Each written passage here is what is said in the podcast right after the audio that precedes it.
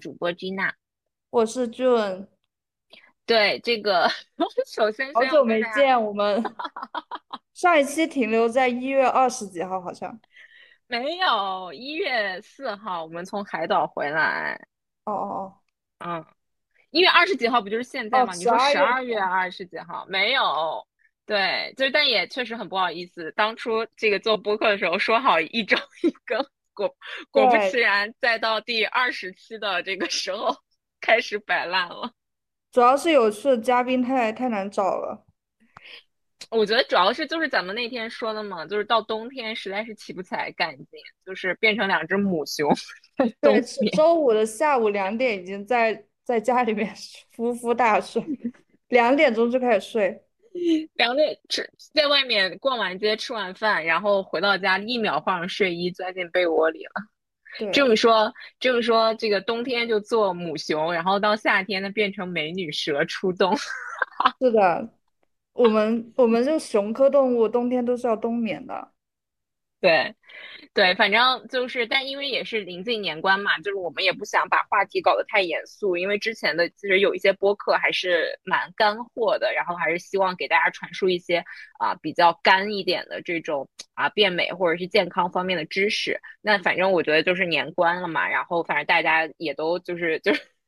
就是一整个等待过年的心情，所以就是还是来点轻松愉快的。然后就因为母熊就是这个整个反应都是慢半拍，所以就是在大家都已经就是做完年终总结的时候，加倍美丽到现在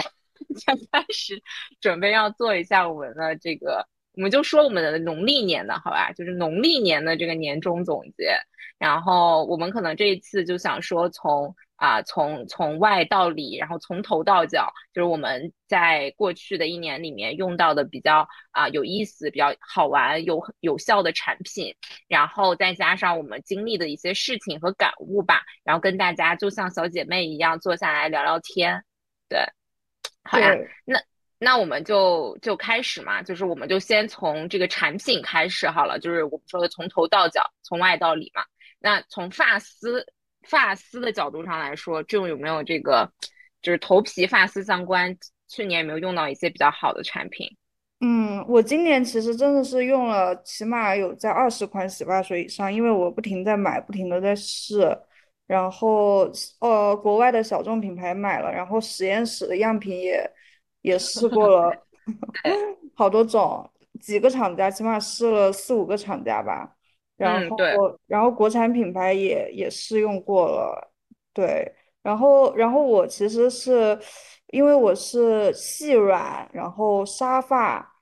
然后我其实的诉求就是第一个是要蓬松，然后第二个就发膜一定一定要，呃，就是一定要顺，但是呢，它不能贴头皮，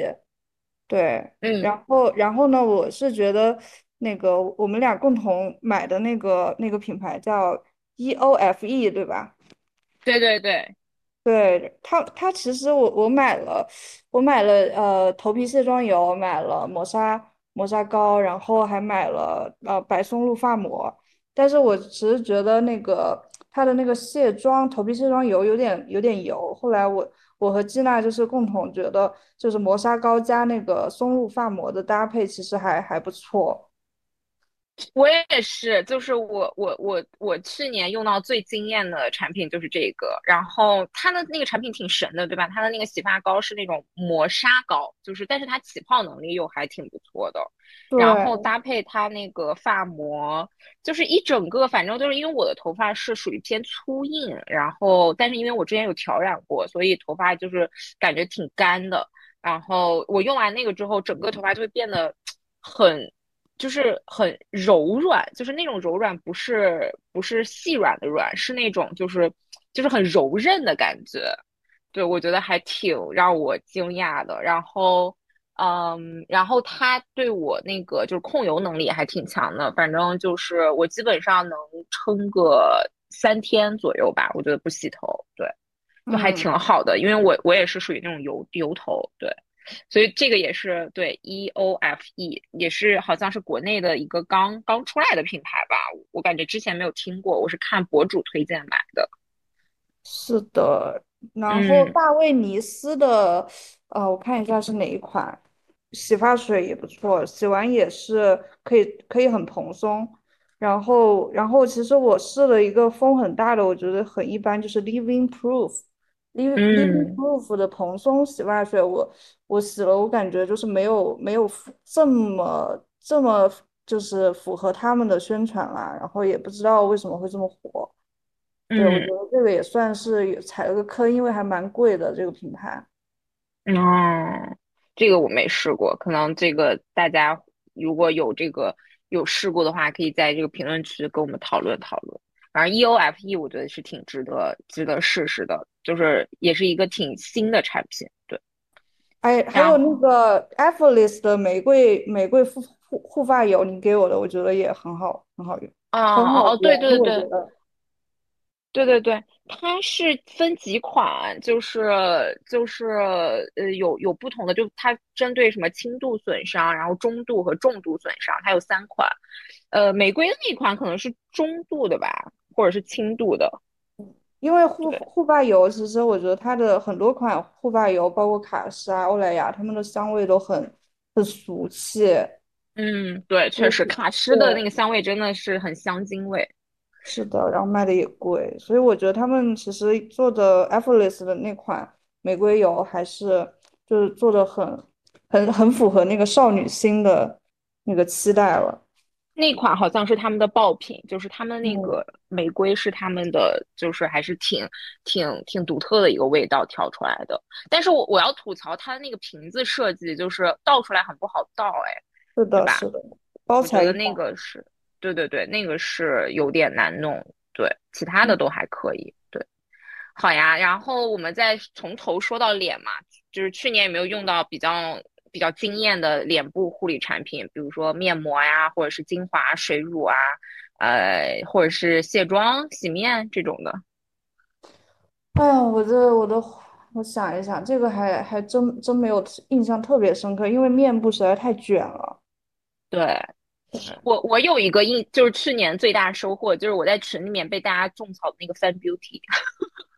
就 哦，是对，因为我之前一直会觉得，反正就是虽然是范爷的产品，就是但一直觉得，哎呀，明星跨界肯定就是割韭菜啊，或者说就是没有那么多研发属性，所以一直对这个产品没有特别抱特别大的希望，或者是就是想要购买的欲望。但是因为我今年就是呃，因为我在北京嘛，然后我感觉随着年龄增大，然后那个面部油脂分泌的就也会相应变少，新陈代谢变慢，所以我现在几乎这两年每到秋冬季节的时候，就尤其是换季的时候，就脸就会爆皮。卡卡粉，然后呃，然后我就是会用一些比较就是更滋润的一些油油类的护肤品啊，或者是面霜类的，然后都其实效果一般。然后我看群里面大家就给我推荐了那个 Fan Beauty 的面膜，然后我就先买了它的那个海葡萄，因为就海葡萄是补水的，还有就是那个它的那个油，就是油的那款面膜，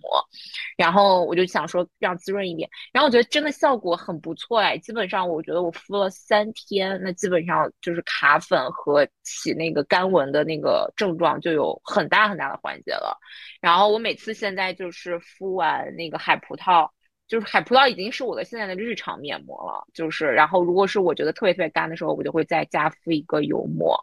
我觉得就就很惊喜，就是让我觉得这这这甚至是我这几年来用到的比较惊艳的，就是功效类的面膜。嗯对，嗯，然后我不是也在，蛮神奇的，就是就是嗯，范范冰冰做面膜做了这么多年，为什么就在今年火了？不知道哎，我不知道他有没有换配方，或者是今年他肯定是加大营销投入了，但是反正效果上面，就这个产品本身确实是还是挺好的。然后我不是也在群里推荐嘛，然后我看大家也都就是都复购了，就是也都都挺喜欢的啊，嗯不是我一个人喜欢。是的，而且我看好像不同人还有喜欢不一样的那个面膜，就是有些可能敏感肌好像就会喜欢那个龙血，因为是修复类的。然后我那天跟那个白雪一块儿，就我们一个朋友，他说他就特别喜欢那个，就是呃美白类的，好像是有一个芍药吧，他说那个他特别喜欢。嗯。对，反正我感觉就是好像似乎每一款产品都还可以。芍药是不是有有有味道、香味之类的？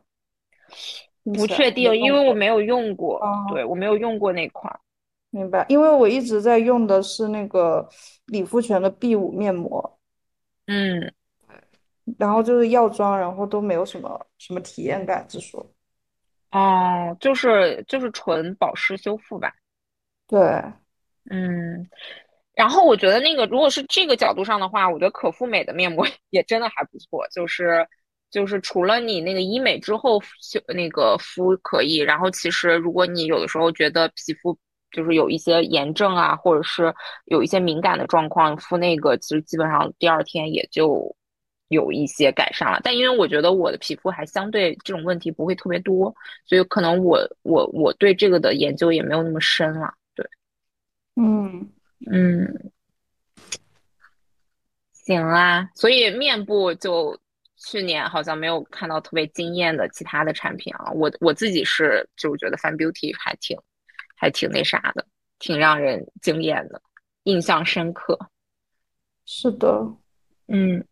好呀。然后呃，哎，彩妆呢？彩妆去年有用到比较比较好玩或者是比较可以推荐的东西吗？我我觉得彩妆我必须要说花洛丽亚，可能是 年年纪大了，总是喜欢这些文具感，这种这种五十块钱给你好多好多东西的这种一个文具盒获得感。对，因为彩啊，妆真的就，因为它毕竟是一个潮流生意嘛，我我我是会会为了包装买买彩妆的，所以我会去，我觉啊，得校色它其实每个季节它它会出不同的颜色嘛，我也我也买了。哦，这个还挺好玩的。的包装，我真的是就是为了买买包装去去买彩妆的。就是你会因为比如说彩妆跟某一些你喜欢的元素联名什么的，你也会买，对吗？对对，然后我特别喜欢逛 Wall Color，因为就看到很多就是花花绿绿的东西。是的，是的，觉得很，这就是买彩妆的那种那种乐趣。对，嗯，像小时候买那个水彩笔一样的，买了一盒又一盒不同质感，的彩笔。是的，是的。嗯，彩妆我去年好像没有特别，反正就是我还是我要是说一个粉底液，就是雅诗兰黛的叫金钻粉底液吧。你你你之前也用过，你觉得怎么样？我觉得就就那样。没有得意好是吗？哦，对，因为得意我是今年我又复购了。我在去年的时候我就跟大家说得意，得意应该我有买，从它出来开始我就应该有买，应该有买两三年了吧。我至今没有发现比它更好的，就是因为我在得意之前我用的是苏库，就是嗯，日本的那款我发现你很喜欢用粉霜因为我喜欢奶油肌，哦，就是我我我，首先我我我要粉底液，它不需要特别遮瑕，就是我也不需，然后我也不需要追求白，我需要追求的是它的那种就是水油平衡感。然后我很很喜欢奶油肌啊，然后反正其他的粉底液我觉得都没有这两款，就是苏库和和这个得意的那个奶油肌的妆效好。然后苏库呢，就是有它的问题，就是它的膏体其实会更偏重一点，然后它会有点偏黄，我觉得就是整个日本的粉底液，我觉得都有点偏黄。然后得意就因为它是亚洲，就是那个中国品牌嘛，我觉得它还是很好的去去去去解决了这些问题，就是它的那个膏体也比较轻盈，然后那个然后那个颜色调的也比较适合我，所以我嗯基本上我应该已经用空三四瓶以上应该是有了，不知道有没有到五嗯瓶，但是四瓶应该是有的。然后，然后它的那个三文鱼的那个遮瑕盘，我也是我的挚爱，应该买了也有得有三四盘了。对，就是很嗯适合我这种泪沟比较深，然后有那种血管型黑眼圈。它的那个三文鱼的那个调色，我觉得我也就反正每次就是一遮上，我就觉得啊，又是个人了，就是那种感觉。我感觉嗯，得意真的跟该给我打点钱，就是真是每每次都在推荐这个，嗯，反正我是。很爱，但我觉得粉霜对干干皮就是会不太友好，嗯，所以我我就是就是觉得那个金钻就觉得它其实很很水很水润，然后有养肤粉底液的那种那种感觉，然后很很很轻薄。它真的可以养肤吗？嗯，我其实没有太研究过它里面的成分，但是就是哦，用完就会觉得像护肤品一样上脸的，它不会像就是就妆妆感很重的那种那种感觉，嗯嗯，是。然后很很好的延展性。对对对，它倒是确实，我试了之后觉得也还挺不错的。但是妆效方面，我觉得我还是更爱得意的那个妆效，就奶油感会更重一点。嗯。嗯哎，我我要补充一下，就是头发的那个，因为因为因为我我之前去的一个发型师那里，他跟我说，因为头发他也有一些款式上的，呃，一些他那个那个沙龙，他会有款式上的一些名词。之前就是推羊毛卷，然后然后最近到推什么高层次烫发，然后高高层层次啥意思啊？对，我也不懂高层次。我说我是我这个人层次不太高。说说高层次的意思就是呃，把头发就是从上到下剪成多个层次，然后把它烫出那种丰盈的感觉。他说，然后他就说嗯了一句话，说呃，头发烫其实没有什么，最重要的是嗯，剪，你要给它剪出层次感，所以就是要高层次烫。哦，听起来很厉害。嗯所以。所以你觉得 OK 吗？这个高层次我觉得，我觉得这高层次烫发真的很厉害，只是只是说我的那个头发细软，可能烫出来可能只有前两周的 那个维，就是还是呃维持的比较好，后面这也塌下来了。但我觉得这个这个高层次烫发，我觉得能够把这个头发呃修出多种层次，然后再配合卷曲度的话，我觉得这个这还是蛮好的，这个发型。明白明白就特别是就是可能种长期长长卷发的这种女生来说，嗯，确实，头发确实这个，现在我觉得就是第一眼美女，一般一般就是看两点嘛，一个看身材，一个看那个头发发型，然后可能才是五官、皮肤这些。嗯，是的，所以所以我觉得就是现现在身材真的是第一重要，焦虑的就是身材，身材真的是，哎，你你要跟大家公布吗？你最近在做的事情？不是现在还不要公布，哦，行行行，最近为了身好，材吃了大苦头。最近对，就是很很敢很敢，作为一个铁女，就是还是有自己的追求。对，好的，那那我们就说到，正好说到身材，我们就说到身体嘛，对吧？脸说完了，然嗯，后身体上面那个就是有没有什么自己觉得去年可以推推荐的一些产品？我我一定要说，就是 EIOS 的洗手液和护手霜这两嗯个东西一定要去买来试一下。就是它嗯，一套盒好像是两百两百六十块钱一个洗手液加一个护手霜，但是真的感觉给了我超过，我觉得我觉得远远两百超过这个？对，我觉得给我远远超过这个宜？价价值的体验。我看一下那个套盒是多少。我记得你当时说了一个很贵的价格，八百多还是什么？那是那是身体的，哦身体的是五百五百二 OK，哦，哦，你可我能总共花了我八百多。对我现在看了三百八，三百八是一个护嗯手霜加洗手液的组合，我觉得这个一定要冲，就是它放在洗手台上，特别是这个洗手液，它的那个包材的质感，就玻璃的瓶身，然后再加上它挤出来的那种细密绵密的泡沫。还有它留在手间的那种，怎么说呢？那个香味我不知道是什么调的香，就是很高级，很高级。然后再再完了再抹上他们那个呃护手霜，这护手霜啊绝了！然后它那个盖子旋开的那个那个触感，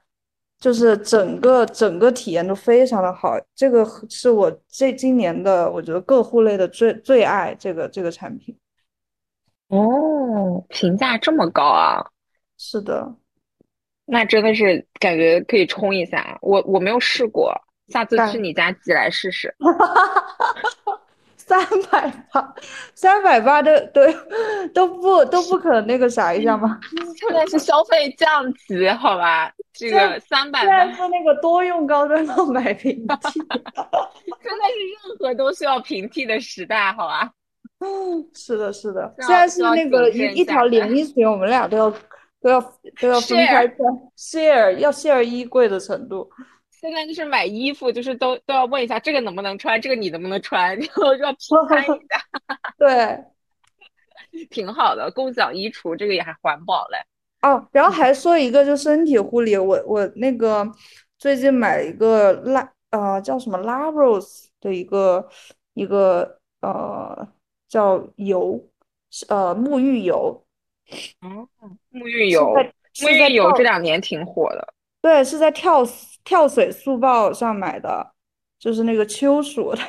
专门就是搞这些小众品牌，就是跳水的这种价格，几十块钱。价格跳水，对，叫他之前那个名字，今天说叫啥来着？我看一下，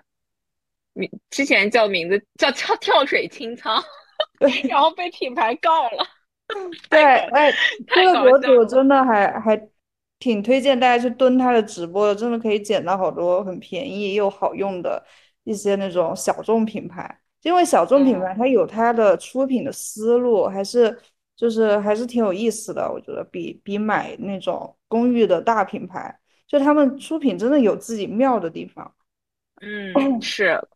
就是有一些这个可能有一些独特的这种就是品牌定位，可能有一些人会比较喜欢的那种。对，很多那种主理人品牌，我就很喜欢买这些主理人品牌，它的那个风格都很很鲜明。哦，然后说到身体，我还要再推荐一个那个呃身体护理油，是呃湿敷里的，湿敷里的。它的第一个事情就是为什么推荐？第一还是还是因为它放在洗手台上是非常美的一个一个包材，绿色的瓶身，然后再加上鹅鹅卵石的那个。瓶盖，师傅，大家可以看一下，就它长整个在那里就是一道风景线，就和 B I O S 一样。就现在的很多化妆品，我都不知道，就是你放在你都不敢把它放在镜柜以外，把它露出来。确实。看起来很很很突兀，很丑。但师傅里确实我也同意，就是最早我们都是应该是在小红书上刷到他的那个品牌的宣传图吧，这都就是美成一道风景线的那种。然后后来就是也是跟创始人有一些连接，然后去跟他们聊了聊，很重去跟他们聊了聊，然后感觉他们那个做事和做产品也都很踏实，主要是真的很美很美。是的，就是他的产品真的跟主理人的。传递的那种气息很很符合，就是那种品牌和人格超就是超级统一的那种那种传达。嗯，是的。好呀，我这边好像我我没有特别印象深刻的身体护理哎，因为我还在用就是那些很就是前之前买的那些身体护理的产品，什么施乐肤啊 什么的。没有再好好的除了脸以外的关注自己的身体，我觉得就是精那个精力精力值太低，就是无法分到到到家就马上就是就把妆卸完就敷个面膜就开始躺床上，连妆都不卸，就是先躺再再说，就是那个表情包，就是那个一秒入睡下线了，一秒入睡，先躺一步。对，就是整个一个非常非常 非常潦草。就是这个这个这个天生丽质都都都不用都不用花。那倒也不是，就是我觉得精致有的时候就像你买很多身体护理，其实它是一种仪式感嘛。就是你你就是大家现在去年前年都比较流行的那个 me time，就是自我疗愈时刻，就有的时候还是会。需要一些这些时刻，让自己觉得啊，我还是个人，我还在，我还在努力的活着。不然你每天就是天天潦潦草草的，其实确实也会影响到自己的一些这种能量场。我感觉，所以偶尔还是需要的。只是说我自己实在是就是摆烂，我就可能就要蹭你的用，把姐妹的拿来用。主要是你是你的精致，就是呃，就是你出门的时间比我多。你其实在外面时间比我多，但你在外面真的是很精致的。然后我是反反过来的，我就出门可能是个乞丐，然后 回到家里面 变成在在那个卫生间出那个一个小时都出不来，绝了，绝了。对，那挺好的，说明你这个内在更注重内在，已经已经已经超脱了。就每个人有自己的这些 mean time，就不一样的时间。确实，确实。好呀，那是不是就是外外在的东西，咱们是不是差不多了？就是七七八八，也也就是这样。嗯，对，嗯，哦，对对对，我们说一下医美吧，就是因为毕竟我们 还是这个还是比较倡导这种效率变美嘛，对吧？然后那医美的话，我先我先说，因为我确实去年也尝试了一些新的新的东西。啊，就是一个是我觉得我会坚持一辈子的两件事情，一个就是热玛吉，一个就是胶原蛋白填充泪沟。就是因为我从二一年开始接触医美，我最先做的就是热玛吉啊，然后然后我我做热玛吉的契机，其实我之前在节目也有说过，就是我当时刚刚开始看医美这个行业，然后访谈了很多。呃，医美科的医生，然后我记得当时有跟一个医生聊天，然后他状态就特别好，然后整个人也是神采奕奕，然后就是散说话的时候会散发光芒，那种能量值很高的那种，然后就是整个人维持的那个状态都特别好。然后他就跟我们说他的一些这个关于医美的一些想法什么的，然后我们就觉得也学到很多。然后后来出来的时候，我就问他说：“能冒昧问你一句，你多大年纪了嘛？”是一个女生，然后他说他是七几年的。就是就是是一个七五后的一个女孩吧，然后我当时就特别惊讶，我就我就说我一直以为你是八五后，就是可能是刚三十五六岁的那种感觉，然后他就说，呃，其实就是他是保养的比较好，然后我就问他说，那你你觉得如果你推荐一款就是保养的医美项目的话，你会推荐哪个？他就说我是从二十五岁开始就做热玛吉。啊，就是他那个时候可能还是要飞到国外去做，然后后来国内有机器之后就在国内做，每年都做。然后从那开始我就觉得，哦，热玛吉就是我这辈子必须要坚持的东西。然后反正我就从二一年到就是二三年嘛，就是做了三次了，已经就是每年做一次。然后，反正我觉得对我自己，我看我之前的照片来说，我觉得我自己的那个面部的紧致度是几乎这几年是没有什么变化的。尤其是我今年有一个呃特别大的体会是，呃，我我就是在今年我是十二啊，就是二三年的十二月份去做的热玛吉，然后在我可能十一月开始，然后我就觉得我的那个眼皮有点往下耷了，就是我本来就是那种半就扇形的双眼皮嘛。然后我就觉得有的时候可能睡觉起来，那个双眼皮好像都变得就变成单眼皮了，就那个眼皮会有点往下耷拉的感觉。然后我十二月份做完那个热玛吉，因为我是做的面加眼，做就是眼部我也做了。然后过了半个月之后，一直到现在，反正我觉得我眼皮就再也没有耷拉过了。我觉得这是一个很明显的一个改变，就它对我面部的紧致度的这个提升，确实是肉眼是能感受到的。然后。就是对，所以这就是我对热玛吉，就是我我也不要求它会帮我什么回春啊，或者是重返二十岁啊，反正我就觉得我每年都做，然后让我维持在一个比较紧致的状态就好了。然后胶原蛋白填充泪沟，就是因为我的是一个就是天生泪沟很深，然后那个。呃，黑眼圈比较深，然后又天天熬夜，然后作息很不规律的一个人，所以我很需要有一款就是保持面部年，就是那个眼部年轻态的一款产品。然后我就觉得，自从我试了胶原蛋白填空填充之后，就就真的很香，因为我觉得就是脸上的那个沟壑最影响的其实就是法令纹和。和和和那个泪沟，其实你你基本上你有时候用那个 P 图软件的时候，你一键美颜，它基本上就把这两条纹给你去掉之后，就会很年轻。所以我基本上就是每年会填两次，呃，用那个双美的胶原蛋白，呃，然后基本上它代谢时间就是三到呃四，对我来说应该是四到六个月左右，所以我一年填两次，啊，然后就我觉得这个钱我还是花的挺值的。嗯，这就是我就是会一直做的两个项目，然后我去年还就是反正水光这种的，就是我日常日常的那个就是就是会打嘛，我之前也分享过，就是我现在就是基本上两个月打一次水光，然后护肤品都是一用一些比较平价的国货，只是起到一个保湿作用就可以了。然后我我去年年底的时候，呃，因为跟咱们群里面的一些那个。呃合作方啊什么的，呃一起一起做了一场那个注射类的活动，然后我还去打了我的太阳穴，就就是在太阳穴填了那个玻尿酸，还有那个颞部，就是说太阳穴往后就是那个呃头发那一块儿，就是那个呃这个就就叫颞部嘛，然后填了一点，然后我现在就觉得整个人就是头包脸的状态，我现在就是可以梳那种 大光明，我感觉 就是还是挺爽的。就整个那个那个外轮廓的流畅度提升了不少，那我觉得这个也挺香的。然后这个就可能，我觉得对我来说，我不会，可能就是不会特别长的去填充嘛，因为还是会担心玻尿酸的那个吸水性问题。但可能也是会，可能两年左右，我觉得我自己给自己定的一个那个时间，可能就会去补一下，因为我觉得这样还是把整个人的那个精气神往上提一提的感觉。这是我觉得去年我做的比较值的几个项目。对，反正我觉得接纳的这个医美思路还是很符合现在，嗯，三十岁左右女性的这个这个思路。第一个是规律抗衰，然后第二个就是还是那个轮廓的，就注射这块的两年一次。我觉得大家都都最好是在三十岁可能有一个自己体系化的这种这种思路在，就自己很明确知道自己想要什么，然后有哪些这个。方式可以帮助我们达到我们想要的一个状态。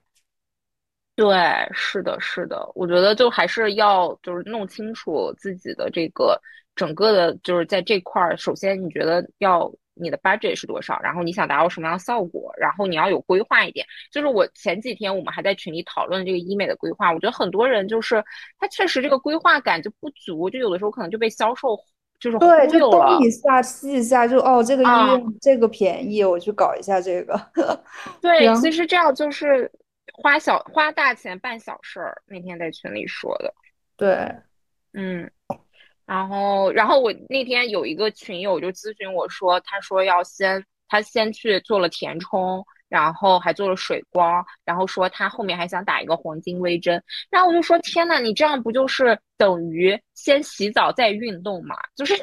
你就是本末倒置，也不是本末倒置，就是你你这个顺序搞错了，它其实对每个产品的效果都会打折扣。反正就是我觉得大家还是遵循先无创到有创，先光电到到到到那个注射的这个这个逻辑来，不然的话其实。比如说你做完注射之后再用光电，其实它有可能增加你的代谢，之后你的注射针剂很快就代谢掉了，那不就就对吧？把钱扔水里。是的，嗯，行。好，那我们那个就是关于外在的这些差，就七七八八就是这样。然后我们说说关于内在的东西。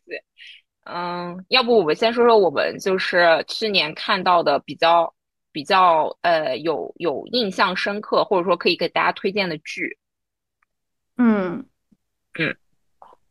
去年印象深刻，我就我其实我其实不太看剧，然后我唯一看就是正剧看完的就是《繁花》，我我其实都是在抖音上五分钟看剧的那种类型。然后真有一些剧还是可以就是详细看看了，但《繁花》确实已经很不错，嗯，对。我主要是我觉得《繁花》它，我真的是有看到，嗯，那种就是年轻人到，嗯，在一个充满机遇的年代，然后在一条就是可能在大城市，然后在一个生意场上的一些一些这种这种这种城府吧。然后我觉得还看得我还是还是看的热泪盈眶了好多次。对，哦，那你热泪盈眶在哪些点会热泪盈眶？嗯，就是呃，第一个我其实印象深刻的就是那个，嗯，第一个是姐妹情吧，就是林红走的，然后那那一段，我也是，然后那个林子平时这么抠的人，然后呢，就是拿着钱让他让他去北京好好混，就是就我就觉得那里好好好感，因为因为日常陪陪伴在我我身边的还是还是姐妹比较多嘛，是。我也是那那个，我觉得那那块演特别好，就是就是那种姐妹扶持，就是那个那那个林子她她先先先先就是出走嘛，然后大家都不知道叶东京怎么办，然后几个人把叶东京撑起来，然后等到林子回来，然后看到林子又振作起来，把叶东京就是做的红红火火的那一天，就开业的那一天嘛。然后其实大家心里都没底，就说能不能能不能成功，然后都很忐忑。结果发现一开业就是超出预期。然后林子，我觉得他林子就是一呃不是林红，就一下觉得可能可能就是他之前也很依赖林子嘛。我觉得他是不是也是觉得。那林子他已经到下一个阶段了，对他已经到下一个阶段了。然后那我我是不是也可以去再找找我自己的一些一些事业感？然后他就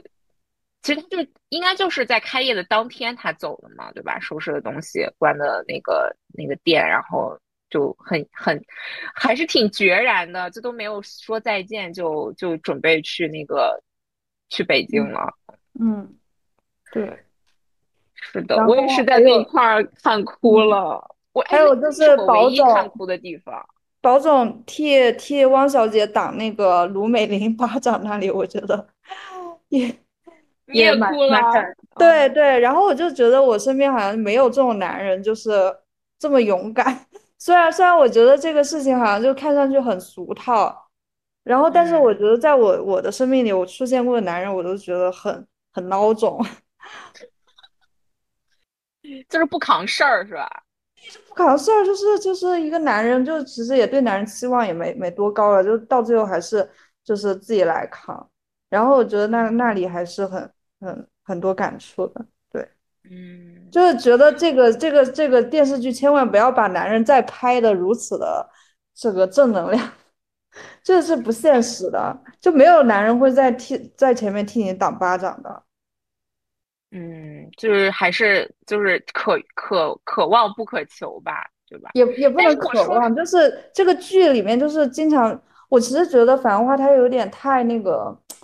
嗯，dreamy。对对，就是就好像很多那个那个爱情爱情剧都会觉得公主和王子的故事，什么男人保护女人的故事，就是我就不喜欢这种这种就没有这种事情在就。因为你看现实生活生活中就没有没有这种事情啊，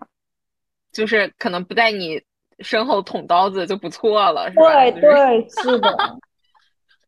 就不要再给很多人很多不切实际的这种男人的 image。嗯，对，确实，宝总在男人里面已经是就是天花板的人物了，但是宝总也非常的就是有有他的问题啊，就是就是他虽然说他在很爷们儿的时候就是什么。他最后其实还是就是说，他把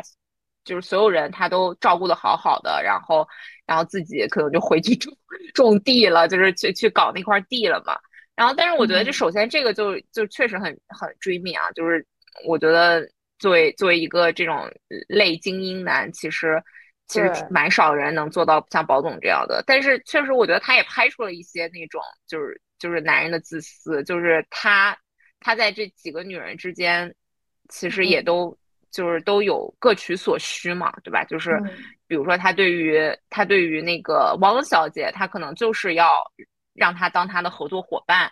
对吧？就是相互扶持，一路成长。就是他们两个是共同互相鼓励，共同成长起来的嘛。原来是一个二十七号的小科员和一个刚做外贸的愣小子，然后互相扶持，这样成长起来的。所以我觉得他对汪小姐。肯定有欣赏，肯定有喜欢，但是我觉得在这之前呢，还是就是合作的那种关系更大。然后包括他对林子也是，就是就是他其实就是就是有一个人在照顾他呀，对吧？就是有知道他喜欢吃什么东西，知道他需要什么样的什什么样的场合，然后去谈什么样的事情，然后帮他兜底。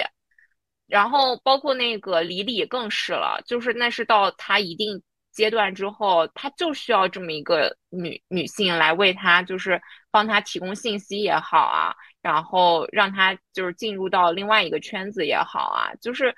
就是我感觉他其实还是想的挺清楚的。嗯，对，哎，我觉得《繁花》真的还是很适合这个，怎么说呢？就我我其实我觉得他进进入看懂门槛还是挺高的。对，我觉得可能适合一些经历过一些事儿的一些年轻人，可能去看，真的感触还蛮多的。是的，我觉得就是会在里面不同人里面看到他们不同面，就是因为很丰满，所以可能每个人有不同的经历，他会看到不同的东西。嗯嗯。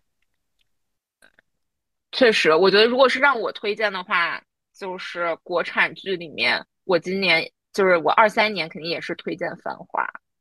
如果没有《繁花》的话，我可能会推荐那个就是年初的那个那个那个《漫长的季节》。但《漫长季节》我觉得就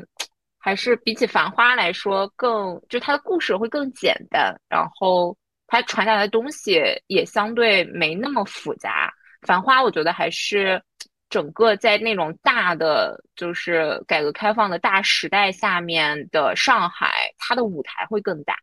所以你看到的东西会更多。嗯，哎，书嘛肯定就没有了，我们俩都不太爱看书。书一整个是没有在看的意思，没有在看的状态，看不进一点，每天就看小红书，看着自己容貌焦虑的要死。我要笑死，只能在看小红书。对啊，别就是对啊，我我有时候也觉得，就是而且我觉得最近可能是因为我们职业的问题，就是老是看到一些小红书上的成功学，看的我也是，连我们两头母熊都焦虑了。你还是挺勤奋的，好吧？就是还是会。呃，保持一个更新的频率，然后要想七想八，想很多 invent，然后来更新自己的小红书。哎不是我想七想八，我的我的生活就是这样。OK，可以可以，我的生活就是如此多姿多彩。可以，比如说什么五十块钱的跟拍啊，就硬是要去那里，没有都要给它拍出来，都要找个 硬是要拍拍，对。那我就是说，意思就是讲说，咱们花了钱买了护肤品，花了钱做了医美，不是要定格自己最美的时候吗？那不然就是锦衣夜行。嗯嗯，我明年我我二四年也要就是渐渐入你这种状态。我把我的跟拍推给你，可以跟我们两个人一起去拍，可以。电影呢？你有什么感觉可以印象比较深刻？我推荐给大家电影啊，电影啊，电影还真真真没有，我就不进电影院了。然后也，我最近特别喜欢看那种海岛度假电影。哦，因为我因为我现在看不了那种太复杂，就是我看了一个东西，就不要给我带来沉重的心情，就是要么就傻傻乐，要么就就是带来那种。这种美好的 幻想，然后，然后我就很喜欢那个海岛度假的那种故事嘛。然后，哎，我我我我我我我翻一下我之前在群里发过的两部电影，《蒙特卡罗》还有《天堂门门票》。蒙特卡罗是 Selena Gomez 演的，就是跟她的三个，她们是三姐妹一起去。啊，毕业旅行去去到了法国，然后呢，反正就就有一些 drama 的一些故事吧。然后天堂门票是那个茱莉亚·罗伯茨，还有还有哎，那个大明星叫啥呀？就是朱莉的前前夫，就是他们在在澳大利亚呃黄金海岸拍的一个一个一个，就是怎么说呢？离婚过后的一个一个 couple，他们离婚了，然后呢，他他们要去那个海岛上去阻止他们的女儿在海岛上找到的爱情。就是他女儿，他们觉得婚姻是，嗯，是一个很失败的，就是觉得不应该结婚。但是，但是他女儿就是在那里就找到了爱情，所以他们两夫妇两呃，就是就是这一对父母就要去阻止他们的女儿就是嫁给爱情。然后反正就就也很美很美，是二二年的电影，对，我就很喜欢看这种海岛再加爱情喜剧结合，很轻松的这种这种。OK，对，听起来这个还挺不错的，适合在冬天的时候有一些海岛幻想。是的，嗯，我去年看过的，我现在好像只能想到一些我。我我那什么的，就是我我最近看到的一些，就是我最近看了一个，我那天也在群里说了，就是那个暖暖内含光，然后那个时候正值我就是刚分手，然后正还是内心非常破碎的时候。然后我是看了抖音的一个推荐，然后我后来把这个电影给找出来，自己又看了一遍。那它其实就是讲，就是哎，就是就是讲，就是它这里面有一个设定是啊，有一个类似于忘情水的设定，就是有有有有一种药，就是吃了之后你会忘掉跟这个人有关的所有的回忆啊，然后。呃，反正就是这个故事，其实就是围绕着这个忘情水，然后就讲一对呃 couple，他是那个男主角是那个金凯瑞演的，就是就是那个喜剧喜剧大王嘛，金凯瑞。然后女主角是凯特温斯莱特，然后他们两个就是演一对 couple，然后但是这两个人在。嗯，在这个剧里面，我觉得都是演出了我们完全不一样的对他们两个的印象。然后他们就是就是发现，就是这两个情侣，他们其实都各自喝下过就是忘情水吧。然后这然后发生了一些事情，然后就最后发现其实还是忘不掉，就是你真的喜欢的人，还是会最后还是会碰见啊，然后什么什么的。反正然后它里面的有一些那个就是画面也特别特别的。就是精彩，就是它，因为它是忘情水，它是从最远的记忆，然后依依次就是忘到最近的记忆，所以它就有的时候有些画面就有点像那个《盗梦空间》一样，就有一些建筑，就比如说你们两个一起最早最早遇见的时候，可能比如说是在一个餐厅，然后他就会有一些画面是类似于那个餐厅在崩塌，就是因为那个记忆就要被消除嘛，所以就是那种感觉，我觉得还是挺震撼的，就是。就是他会把一些你不可名状的情绪给具象化，然后再去以一个电影或者是故事的方式去呈现给你，所以我觉得这个电影就还是挺值得看的。就是它也有也有一些些搞笑的成分吧，然后也最多的还是很多温情和那种就是挺浪漫的感觉。对，叫暖暖内涵光吗？这个啊，疗疗愈。我觉得，嗯，我觉得很难说它是疗愈了。我觉得它有很多的会更想是吗？更想抓住谁？呃，看完之后你会你会陷入沉思，就是我觉得它里面有很多哲学性在里面，就是也也有点类似于那种，就是。就是因为它设定就很有趣，然后是一个跟现实生活中完全不一样的设定，一个独特的设定，所以你你会去想啊，如果是你的话，你会不会这么选择？然后如果你这么选的话，会发生什么样的事情？就他他会看完会有点那种余音绕梁的感觉，就会不停想。然后我觉得整体上来说还能还算是一个比较疗愈的吧，因为它是一个一个就讲两个互相深爱的人的故事，还是比较疗愈的。哎，还挺好的。就是还对爱情抱有一丝幻想，主要是你这个不幻想的话，你这个生活也很无趣啊。你你有你有幻想，你才有期待，你才有这种各种情绪，你生活才有趣啊。我是这样觉得。对，反正我的我的理论就是把一次把这个这个男女感情抛掉之后，整个人就是觉得好像更。轻松，轻松真的是只能是用轻松来，就很少感觉到寂寞，然后呢，也很少觉得那个感到有一些呃，都会觉得自己很幸福，就觉得自己有亲情还有友情，就非常非常的幸福，就这好像好像这个亲密关系除了除了正向就没有反向的，哦，确实，这这可能是这种。After 三十之后的一个巨大的心理上的变化，对，所以这样你是在二三年，就是到达你的三十岁。对我，我就是二三年三十岁，我觉得去年是我人生中最开心的一年，就很很好，好像就觉得没有什么事情能够让我心烦，就已经达到这种状态。就我感觉，就给我的感觉就一直是那种特别特别洒脱，就不管是在工作上还是在生活上面，就是你在处理很多事情的时候，你其实是，就我感觉好像几乎是不内耗的，几乎是没有任何情绪的。嗯，哎，那你觉得这样是，就你是觉得好，还是你觉得就是会觉得有一些遗憾或者是什么之类的吗？或者是羡慕别人或者什么这种，你还会有吗？我我觉得我其实有一点在同龄人里面，就是有一点过得有点，就经历的事情还是算蛮多的，所以所以嗯我觉得我现在有点像那种五十岁心态的人。OK，对，然后所以所以所以我所以我现在就是也我其实我也我也知道，就是年轻人的我也年轻过，然后我也憧憬过，我现在也很年轻，过，然后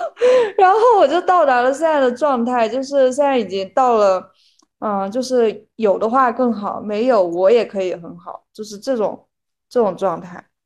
嗯，所以你真的难道一点点的那种不甘心啊，或者是刚刚说的这种，比如说嫉妒啊，或者是向往啊，或者是尝试啊，这种情绪都没有了吗？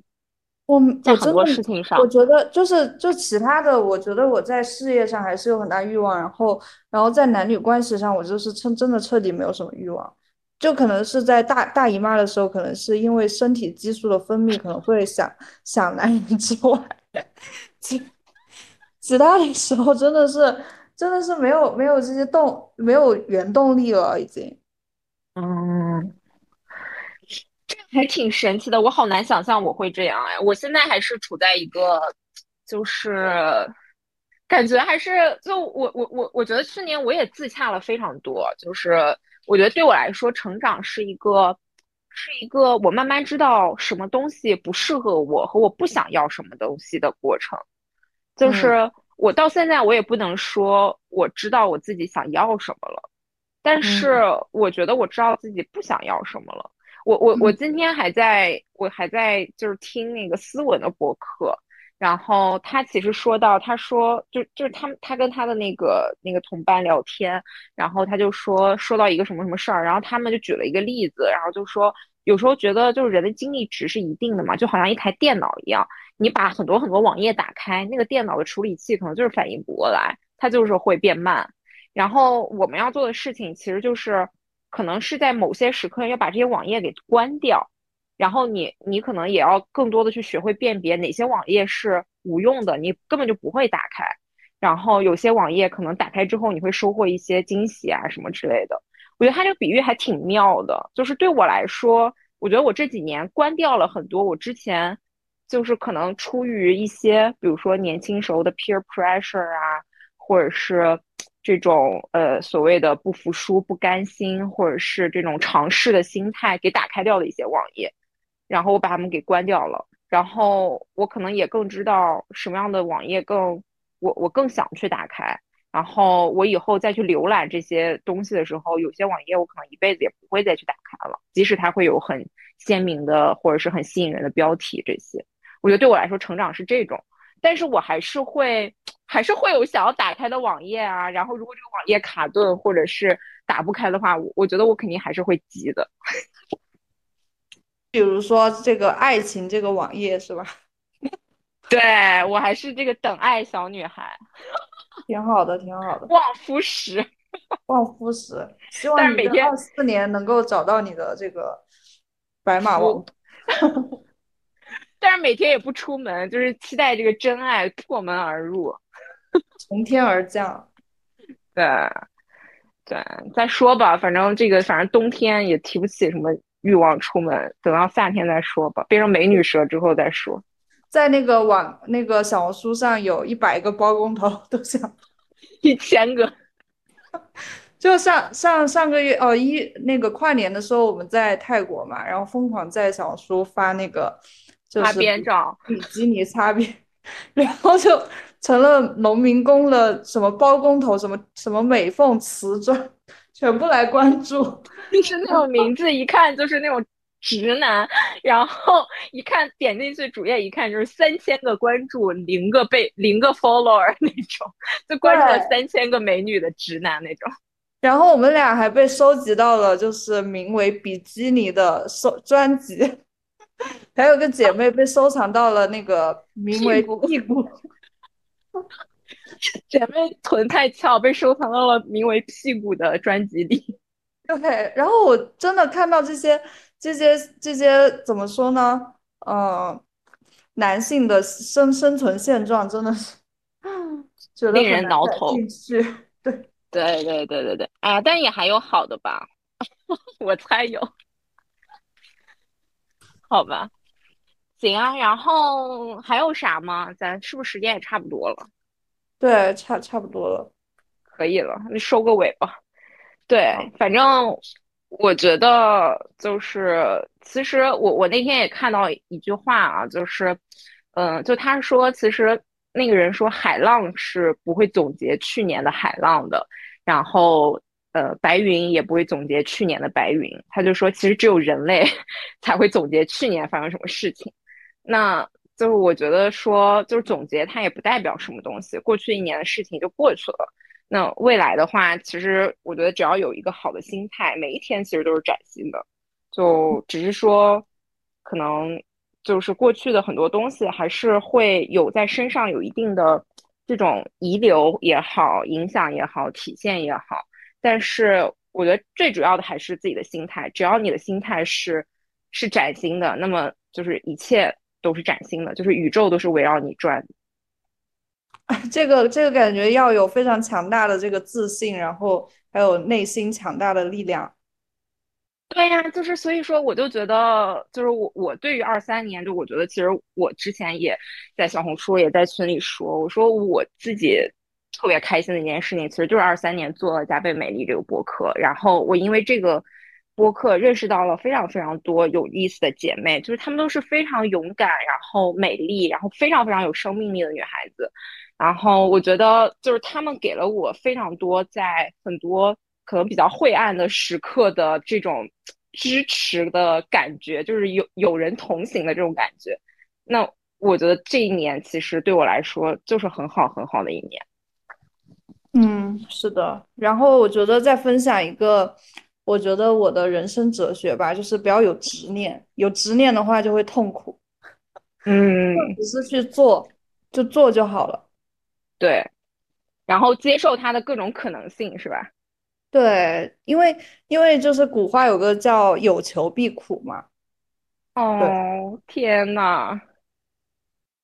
天天 什么天？就是当你就特别想得到一个东西的时候，你每天都想得到它，然后就就其实就会活得很很累、很痛苦。我觉得，所以我觉得现在就是就是把这个得到感就是放到放到放到就是就次要的位置，然后只是去做它，只是嗯，去只包括我们做这个播客嘛，对吧？当时其实也不知道要做成什么样子，然后有很多的 idea，虽然也没有执行。然后反正二四年的话，希望我们把这个加倍美丽的内容做得更更好吧，然后链接到更多这个有呃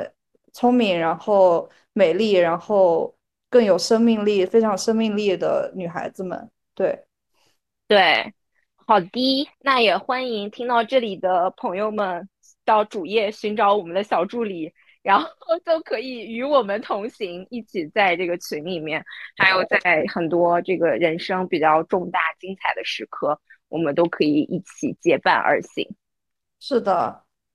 好的，那今天就回回望到这里吧，希望大家二四年都过得有声有色。好的，那就这样喽，嗯，拜拜拜。拜。